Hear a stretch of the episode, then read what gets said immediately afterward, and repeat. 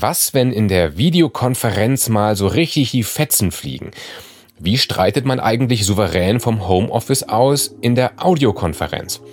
Nach einigen Wochen schon merken viele von uns am Laptop auf dem heimischen Esstisch oder vorm PC in der halbleeren Firma, das mit Kamera und Mikro ist alles zwar sehr praktisch, es fordert aber auch einen speziellen Kommunikationsstil. Gerade in einem hitzigen Schlagabtausch von weit weg, bei der das Feine und Leise im Zwischenmenschlichen schnell mal unterwegs elektronisch verpufft. Vor allem bei Gruppentalks ohne Cam. Hier ein paar Tipps für souveränes Streiten in der Audio- und Videokonferenz. Herzlich willkommen zu Karriereleiter Wirtschaftswoche-Podcast von Markus Werner.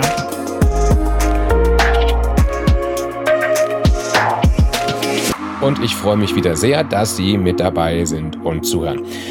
Ja, auch wenn die Corona-Krise noch längst nicht zu Ende ist, die ersten von uns ziehen ja schon so eine Art Bilanz, was das neue Arbeitsleben angeht. Und ein bemerkenswerter Effekt für viele ist ja die Neue schlanke Meetingkultur. Denn das ist die Kultur der leeren Konferenzräume. Konferiert wird jetzt millionenfach über die neuen elektronischen Wege vom Homeoffice aus. Und nach einigen Wochen Joballtag mit den digitalen Konferenzen haben viele unter uns ja schon gemerkt, vieles ist doch irgendwie anders. Erstens, die Konferenzen verlaufen zügiger und mit weniger Blabla, wo sich früher ein munterer Austausch von Argumenten ergeben hat, was dann später umgeschlagen ist zu ausuferndem Smalltalk und Gags aus allen Richtungen.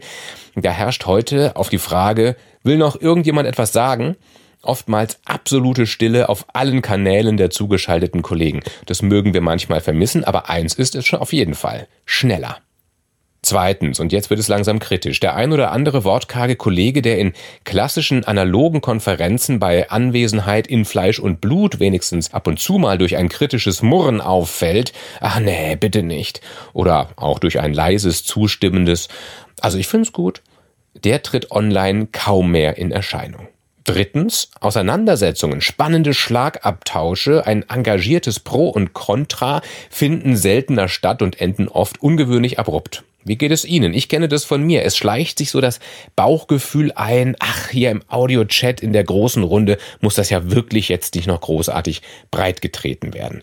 Spätestens nach der zweiten Gegenrede ist Schluss, weil noch ein Argument obendrauf doch irgendwie den Rahmen sprengen würde. Dabei hätte so ein Gespräch analog im Konferenzraum selbstverständlich genauso stattgefunden. Doch im digitalen Meeting spüren nach meiner Erfahrung viele auf gewisse Art eine innere angezogene Handbremse. Irgendwie fühlt sich der Rückzug besser an. Ach, wurscht, das besprechen wir besser mal demnächst persönlich mit dem Hinkefuß, das demnächst bedeuten kann in Wochen und Monaten. Das Neue persönlich ist jetzt eben das persönliche Gespräch vor der Cam. Da können wir uns eine Zurückhaltung im digitalen Umfeld nicht leisten. Konflikte müssen eben auch vor Mikro und Kamera professionell ausgefochten und gelöst werden, wenn wir von unserem Standpunkt überzeugen wollen. Es soll sich auch in Homeoffice-Zeiten kein Frust anstauen. Ich habe deshalb darüber nachgedacht, woher diese Hemmung zum leidenschaftlichen Schlagabtausch kommt. Auch ohne eine Studie mit tausend Teilnehmern dazu gemacht zu haben, wage ich zu behaupten, es liegt am Mikro und es liegt am ungewohnten Feedbackverhalten aus dem Kreis der Kollegen. Das Mikro wirkt nämlich wie ein sehr grober Inhaltefilter. Vor allem deshalb, weil es aus gutem Grund zum guten Ton gehört, dass wir ohne Grund keinen Ton von uns geben. Das Mikro macht nur an, wer etwas sagen will, weil sonst die Homeoffice-Hintergrundgeräusche bei jedem Teilnehmer durch die Mikros extrem verstärkt werden. Die Kinder ohne Schule daheim, das Polizeiauto mit Tatütata auf der Straße draußen, das Geklacker der Laptop-Tastatur, selbst liebliches Vogelgezwitscher bei einem von 30 Teilnehmern vor dem Fenster kann eine stadtweite Weißglut unter den Kollegen auslösen. Deshalb gilt pauschal Mikro aus, es sei denn, du sprichst. Aber diese aus technischen Gründen schlaue Regel fegt auch die kleinen Regungen von Zustimmung und Missfallen aus dem Gruppengespräch, ein tiefes Atmen der Ungeduld, ein kleines Lachen oder großes Gelächter, ein schnelles Stimmt, ein ungläubiges Hä? All das kommt nicht mehr durch. Dem Redner fehlt das feinsinnige Feedback, was sonst in jeder analogen Konfi unterschwellig von vielen so mitkommuniziert wird. Besonders bei Konferenzen ohne Kamera. Wir reden sozusagen in die schwarze Stille und empfangen kaum Signale aus dem Team. Schüttelt da jemand daheim gerade vielleicht genervt den Kopf, denken die jetzt halt den Mund. Warum unterstützt mich die Runde nicht durch hörbares Wohlwollen? Fanden die jetzt meine Einlassung zu harsch? Ist jemand gekränkt? Hat jeder verstanden, was ich meine? Keine spontane Reaktion. All das kann uns als Redner verunsichern. Die Lust zu provokanten, mutigen Thesen, die veräppt ohne die gewohnte Resonanz. Sicherlich bei vielen schnell. Gerade bei Audiokonferenzen ohne Bild, bei der sämtliche Mimik fehlt, jedes Nicken, jedes Stirnrunzeln und man mitunter nicht einmal weiß, ob die Leute gerade überhaupt noch anwesend sind und zuhören oder sich gerade einen Kaffee holen, da greift dann eben diese innere Handbremse. Die Folge ist, viele Diskussionen versanden. Argumente werden nicht in großer Runde ausgetauscht, sondern lieber direkt im Anschluss im Zweiertelefonat mit dem Lieblingskollegen geteilt. Entscheidungen der Führung werden am Ende nicht vom Team mitgetragen und keiner weiß das, weil nie richtig mit Leidenschaft gemeinsam drüber gestritten wurde. Das schadet dem Erfolg Ihres Projekts und das schadet im Zweifel auch Ihren Interessen, wenn Ihre Standpunkte kein Gehör mehr finden. Was also tun? Ich kenne das aus meinem Job als Fernsehmoderator, als ich dort vom Studio aus meine ersten von mir als witzig empfundenen Pointen in die Kamera abgefeuert habe, da kam natürlich null Feedback von den Zuschauern daheim. Saßen die Leute dann nun hunderttausendfach auf dem Sofa und haben sich die Bäuche gehalten vor Lachen? Oder dachten sie sich, was für ein blöder Gag.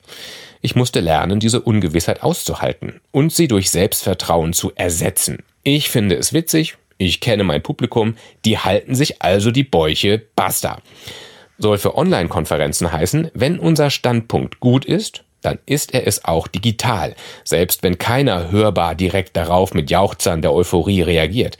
Und vielleicht gibt es berechtigte Kritik, auch wenn diese nur kleinlaut angedeutet wird. Deshalb führen Sie eine digitale Streitkultur ein. Ich würde es so machen. Erstens. Überwinden Sie die Scheu und schalten Sie die Kameras ein. Die Cam ist kein Firlefanz, sondern Sie bekommen mit Bild ein unbezahlbares kommunikatives Geschenk geliefert. Lächelnde Augen, grübelnde Stirne, schmollende Münder, gerunzelte Nasenrücken, angespanntes Zappeln, aufgeblasene Backen, hochgezogene Augenbrauen, das ganze Repertoire der Mimik und einen Großteil der Körpersprache.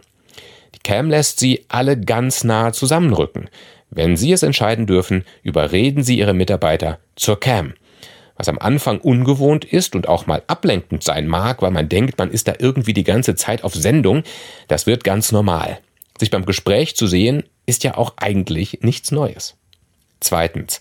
Kompensieren Sie fehlendes spontanes akustisches Feedback wegen der abgeschalteten Mikros durch deutliche optische Gesten.